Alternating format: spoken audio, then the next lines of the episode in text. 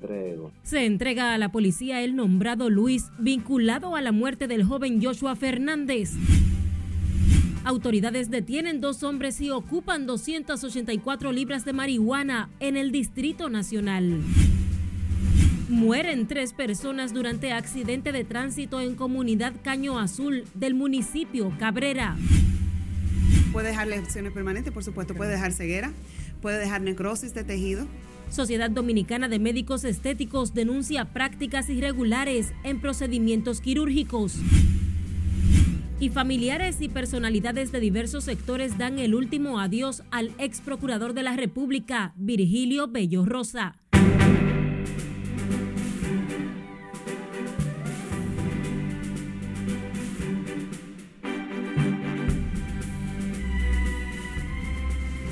Bienvenidos en nombre de todo el equipo a esta emisión de noticias RNN fin de semana.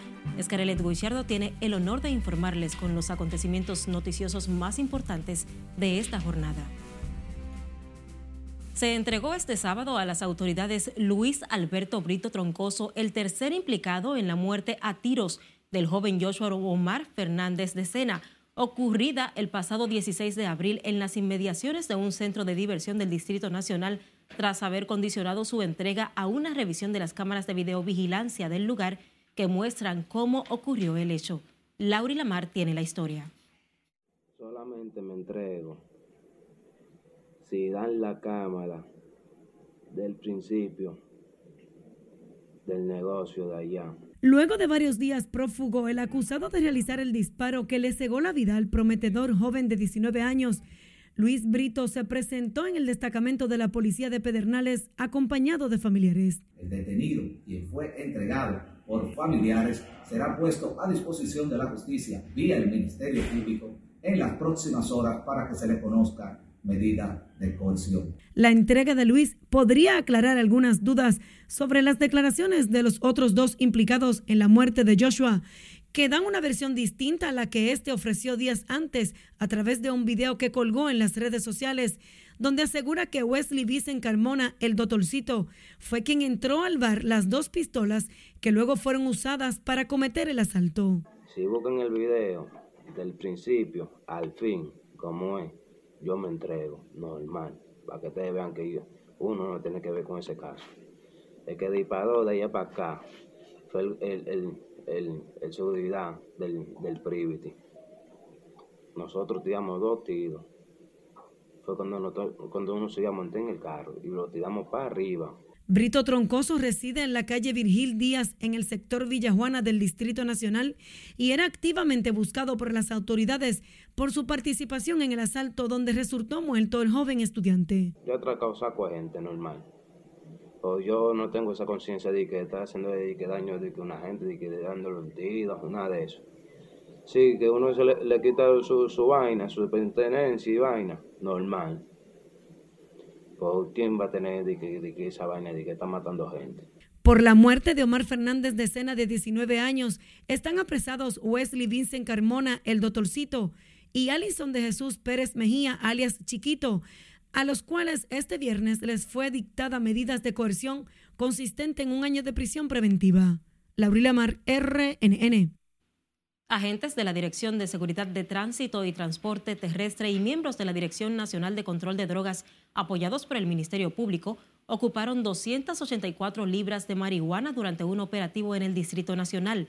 Los agentes de la DGCET viabilizaban el tránsito en la avenida John F. Kennedy con Máximo Gómez cuando el conductor de un camión violó la luz roja del semáforo, por lo que procedieron a detenerlo y fiscalizarlo. Allí se inició el protocolo de traslado del camión que tenía en la parte trasera del vehículo cuatro sacos con 30 pacas del vegetal, momento en el que el chofer y su acompañante huyeron del lugar. Posteriormente, dos hombres de 36 y 51 años fueron a reclamar el vehículo al Centro de Retención Vehicular Canódromo El Coco, donde fueron detenidos y entregados al Ministerio Público. A los prevenidos les ocuparon dos celulares, 36 mil pesos, documentos personales y otras evidencias. Un hombre que era buscado por sus vínculos con el decomiso de 243 paquetes de cocaína en las costas, costas del municipio Río San Juan, provincia María Trinidad Sánchez, se entregó a las autoridades para responder por las acusaciones que pesan en su contra. Franklin Castillo de los Santos, alias Chi, se presentó ante la Fiscalía de la referida provincia, en tanto las autoridades profundizan las investigaciones con relación a la frustrada operación de narcotráfico ocurrida el pasado 21 de febrero del año en curso. La DNCD, la Armada y miembros del Ministerio Público desarrollaron un operativo naval y terrestre próximo a las costas de Río San Juan, donde ocuparon los 243 paquetes de la droga, cargamento que estaba escondido en una cueva de arrecifes. En una nota lamentable, un accidente de tránsito cobró la vida de un hombre y dos mujeres en un hecho ocurrido en la comunidad de Caño Azul, municipio Cabrera, provincia María Trinidad Sánchez. Las víctimas fueron identificadas como Carmelina Hernández, Andreli Camilo Hernández y Yael Pascual Paniagua Alvarado. Según informaciones del siniestro, el accidente se produjo cuando una patana chocó un carro que impactó la pasola donde se transportaban las tres víctimas. Fuentes extraoficiales señalan que los oxisos habían salido de un balneario de la zona en dirección a Nagua. La Sociedad de Dominicana de Médicos Estéticos denunció que existen en el país estudiantes y profesionales extranjeros no calificados que realizan procedimientos estéticos sin ninguna reglamentación y ponen en peligro la salud y vida de esos pacientes. Nelson Mateo con los detalles. Hay médicos no especializados que hacen cualquier curso de formación. Aquí se puede llamar diplomado de medicina estética cualquier curso de fin de semana. Y tú lo cuelgas y se ve muy bonito. Los profesionales de la medicina estética organizada se reunieron para hacer sentir sus reclamos. Según la presidenta de este organismo, hay médicos no especializados en ese cuatro, estudiantes y extranjeros haciendo cirugías estéticas de manera ilegal. Puede dejar lesiones permanentes, por supuesto, puede dejar ceguera, puede dejar necrosis de tejido, eh, puede hacer infecciones con mala cicatrización, o sea que reacciones alérgicas, por supuesto, anafilácticas, y hay que tener un, un, un, centro que esté preparado para atender eso y un médico que esté preparado para atender estas, estas complicaciones.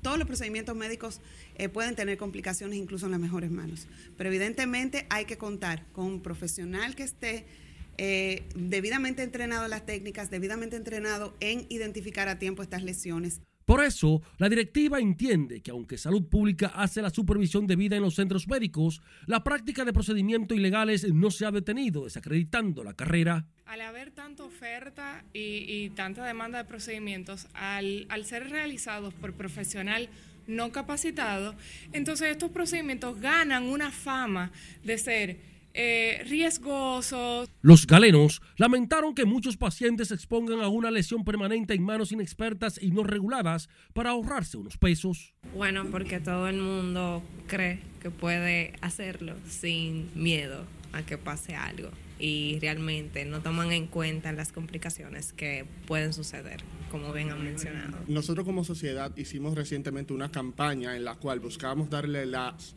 las herramientas al usuario, al paciente, de, para identificar los centros y también para identificar el, el, prestador del servicio, que es el médico, ¿verdad? Bueno, asumiendo que es el médico quien le está dando el servicio. La Sociedad Médica Estética convocó al especialista brasileño Claudio Díaz, quien también mostró su preocupación por la usurpación de la delicada profesión. Es un problema en, todo, en todos los sitios porque la, la, intrusión de gente que no está calificada y muchas veces los pacientes no, no saben que, que la... Eh, profesional no está calificado solo cuando hay un problema, es, es muy común, se pasa muy corriente. Entonces es, es importante que el paciente busque informaciones acerca del médico o de la persona que va a hacer el tratamiento antes de hacerlo. La Sociedad Médica Estética Dominicana dijo asimismo que hay centros médicos no habilitados que se están prestando para permitir esas prácticas ilegales que ponen en peligro muchas vidas. Nelson Mateo, RNN. Fueron sepultados este sábado en el cementerio Puerta del Cielo los restos del ex procurador general de la República, Virgilio Bello Rosa, quien falleció a los 85 años aquejado de salud.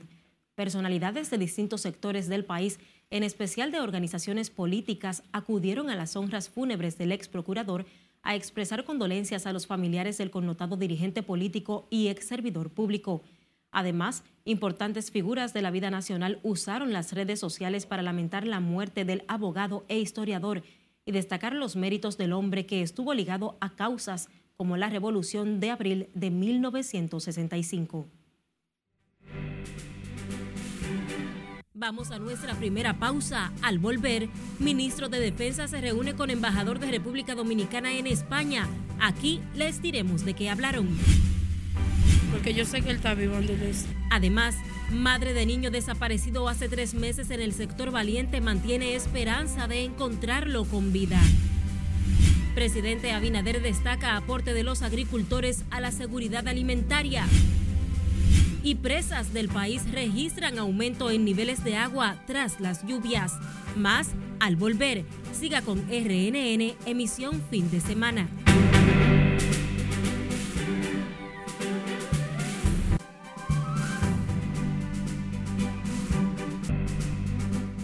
El plano internacional, fuerzas rusas anunciaron que tomaron control de una ciudad clave en Ucrania en tanto, el aeropuerto de Ciudad de México suspendió las operaciones por la actividad de un volcán. Más en el resumen internacional de RNN con Robert Figueroa.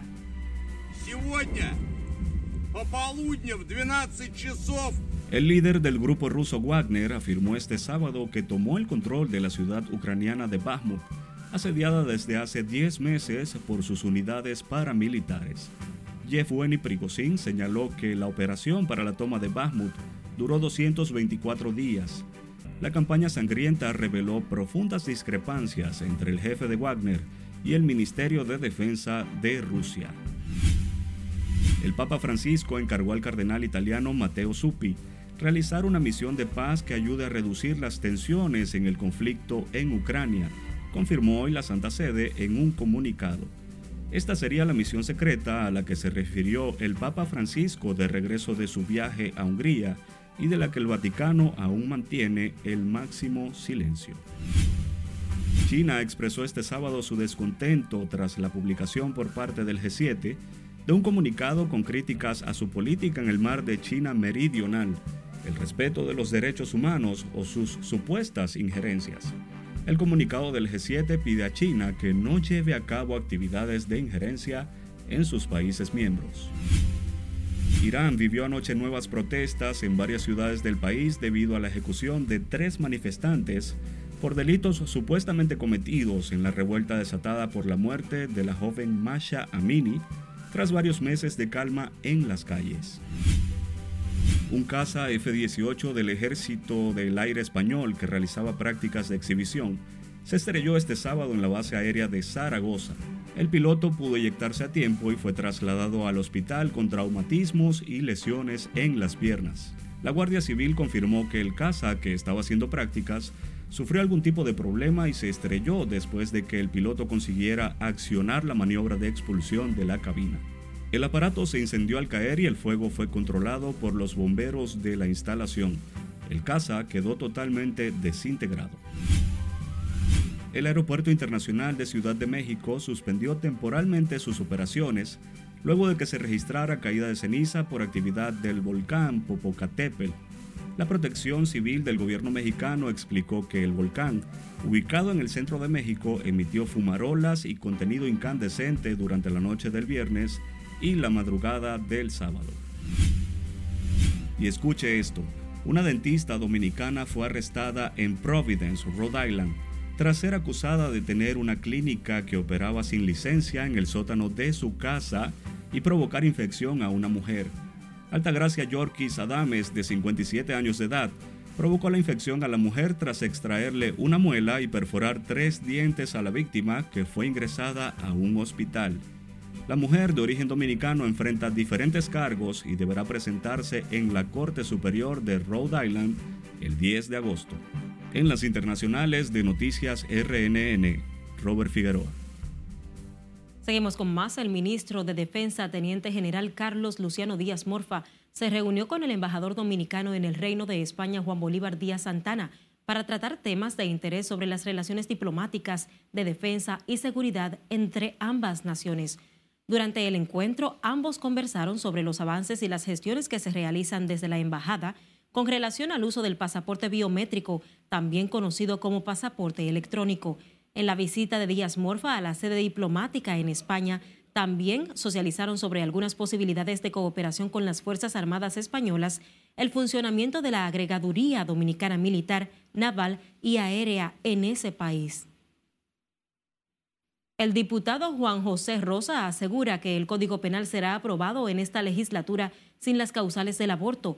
En ese sentido, el congresista dijo que el próximo martes la Comisión Especial rendirá su informe sobre la pieza en la comisión, la comisión todavía no lo ha llevado al pleno y nosotros en el bloque del PRM todavía no tenemos cualquier modificación que se haya hecho eh, recientemente. Vamos a esperar verlo, pero sí queremos decirle a la población que se está trabajando para que esa pieza sea aprobada ya en esta legislatura. Es un mandato que tenemos como legisladores, que la sociedad está esperando y que sabemos que con Dios mediante será una, se va a aprobar.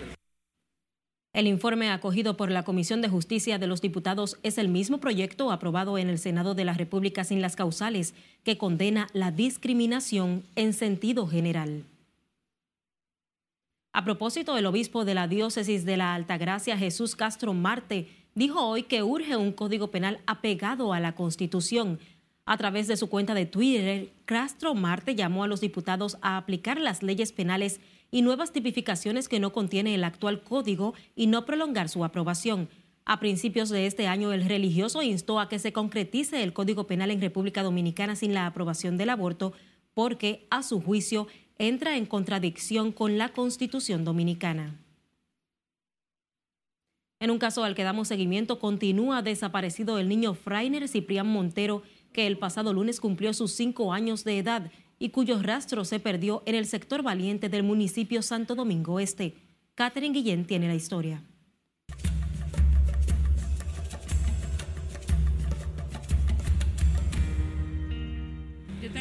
Tanto la esperanza, yo tengo fe en Dios que Dios va a hacer que mi hijo de regrese. El que lo tenga me lo va a devolver.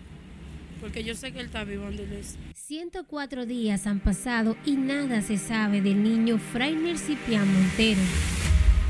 Su madre, acongojada, muestra la ropa del infante que aún guarda intacta, la que estrenó en Navidad y también aquella maltratada, la cual asegura eran sus favoritas. Y así roto, así, se lo ponía. Ese, verlo. Su pantalón favorito. Desilet ha perdido la confianza en las autoridades, pero su fe en Dios permanece intacta y espera que el niño vuelva a su casa. No, eso, yo siento ya que si ellos no han hecho nada, ellos no van a hacer nada.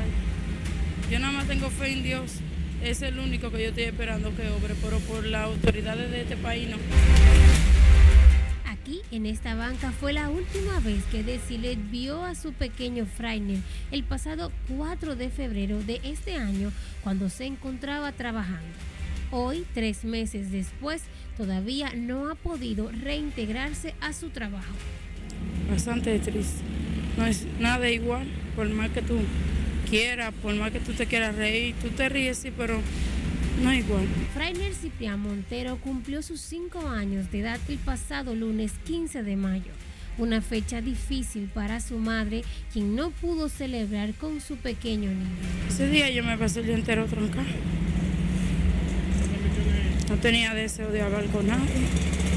Para los vecinos de la zona es extraño que este niño no haya aparecido aún y que las autoridades no tengan ningún avance o respuestas que mostrar. Muy buen niño, muy buen niño. Siempre venía aquí, jugaba con las dos niñas mías.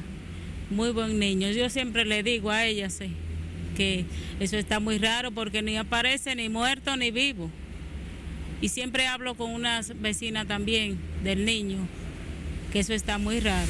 A pesar de que los padres de este niño se mantienen llamando a las autoridades, estos solo les responden que están trabajando en el caso. Una respuesta que para esta familia no es suficiente. Catherine Guillén, RNN. La Cámara de Cuentas publicó hoy el informe de las auditorías a las informaciones financieras de la Dirección General de Contrataciones Públicas que se realizó entre el 1 de enero de 2017 y el 31 de diciembre de 2020. En un comunicado, el órgano fiscalizador señala que la entidad carece de estados financieros correspondientes a los periodos contables 2017-2020 que revelan la situación patrimonial y resultado económico de la gestión. Asimismo, indica que solo se elaboraron como mínimo los estados de ejecuciones presupuestarias y que se detectó impuesto no retenido con valores dejados de incluir por dicho concepto que ascienden a más de 2 millones de pesos. El gobierno ordenó al INESPRE bajar 20 pesos al cartón de huevos de 30 unidades. El anuncio lo hizo el subdirector de esa institución, Obispo de los Santos, en el acto de apertura de la tercera feria INESPRE está de madre, apoyada por funcionarios, senadores y diputados.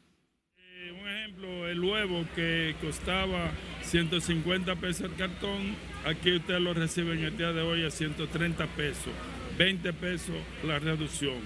Pollo que parece en pavo a 150 pesos la unidad, guineo a 3 pesos, plátano a 5 pesos y el arroz 25 libras por 500 pesos, o sea que le sale la libra alrededor de 20 pesos. Mejora momentáneamente la calidad de vida de la gente, pero no solo eso, sino que está llevando buscando la manera de cómo llevar alimentos frescos a un precio asequible. Este tipo de inversión que hace el gobierno bajo este esquema debe hacerse de manera constante y permanente todos los fines de semana en todos los barrios de la República Dominicana. La feria de Inespre en el populoso sector de Los Minas llevó más de 50 productos de la canasta básica a precio de costo. La gente desafió las copiosas lluvias para acudir a la feria en busca de aprovechar los bajos precios y la calidad de los productos. Y sepa que el presidente Luis Abinader encabezó en el municipio de Moca, provincia Espaillat, el Día Nacional del Agricultor. El primer mandatario, al dirigirse a los productores en su día, resaltó el enorme aporte que le da ese sector a la seguridad alimentaria para sostener una nación. Abinader indicó que gracias al trabajo conjunto de las autoridades y productores, la inflación ha sido menor que en la mayoría de los países del mundo. Asimismo, anunció que a través del INESPRE el gobierno va a adquirir 20 millones de huevos frescos para destinar a los programas sociales, así como coordinar una reunión para facilitar la ampliación del programa de pignoración de pollos.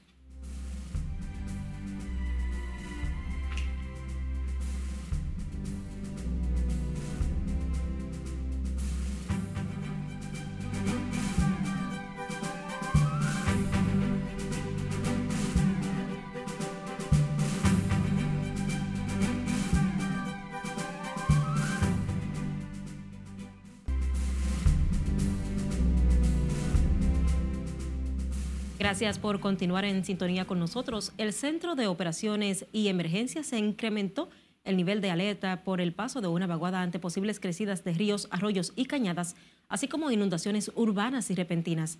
El director del COE, Juan Manuel Méndez, exhortó a las personas que residen en lugares de alto riesgo a no descuidarse y estar atentos mientras la Oficina Nacional de Meteorología explicó que las lluvias continuarán en las próximas horas. Amarilla, Montecristi, Santiago, Santiago Rodríguez, La Vega, Valverde, Sánchez Ramírez, provincia de Santo Domingo, María Trinidad Sánchez, Elías Piña, Duarte, Monseñor Noel, San José de Ocoa y el Distrito Nacional. Verde, Monteplata, Dajabón, Hermanas Mirabal, Puerto Plata, Espaillá, San Pedro de Macorís, La Altagracia, San Juan, Atomayor, Asua, El Ceibo, Samaná, San Cristóbal y La Romana. Se espera que durante el resto de la noche continúen estas lluvias, todavía en horas de la madrugada, y para mañana domingo, desde primeras horas del día, vamos a estar otra vez presenciando estos aguaceros con tronadas y ráfagas de viento a saberas provincias en el territorio dominicano, como son las provincias en el noroeste, norte, nordeste, la cordillera central, el Valle del Cibao y también el sureste del país, incluyendo el Gran Santo Domingo. El Centro de Operaciones de Emergencias mantiene 15 provincias en alerta amarilla y aumentó a 13 en alerta verde por posibles crecidas de ríos, arroyos y cañadas debido a que los efectos de una vaguada continuarán generando nublados y aguaceros con tormentas eléctricas. El Instituto Nacional de Recursos Hidráulicos informó que varias presas han aumentado sus niveles por las lluvias registradas en las últimas horas. El INDRI destaca que el protocolo implementado para el manejo del agua disponible en las presas ante el actual contexto de sequía estacional ha logrado la garantía hídrica para el uso humano, irrigación de cultivos y generación hidroeléctrica. Las presas que registraron un aumento en su caudal son las de Monción, Sabaneta, Tavera, Bao, Rincón, Atillo y Sabanayegua, entre otras. Y la Dirección General de Contabilidad Gubernamental y el Ministerio de Medio Ambiente realizaron este sábado una jornada de limpieza de playa en el tramo Puerta San Gil del Malecón en la avenida George Washington como parte de los trabajos para la preservación del ecosistema marino. El encargado de responsabilidad social de la institución, Domingo Jerez, recordó el impacto económico y ambiental que causa la contaminación de las playas, por lo que llamó a la población a tomar conciencia sobre el tema. Responsabilidad social tiene un impacto económico, social y ambiental. Podemos definirla eh, de, manera teórica, como eh, algunas instituciones lo han hecho, pero eh, y otras organizaciones internacionales. Pero en esta ocasión, lo que necesitamos saber es más bien el, el efecto que esto dejará a las generaciones futuras. En el marco de la celebración de la Semana Mundial del Reciclaje, los empleados de ambas instituciones participaron en esta jornada donde recogieron diferentes elementos plásticos y de vidrios, así como otros desechos para ayudar a la preservación del medio ambiente y los recursos naturales.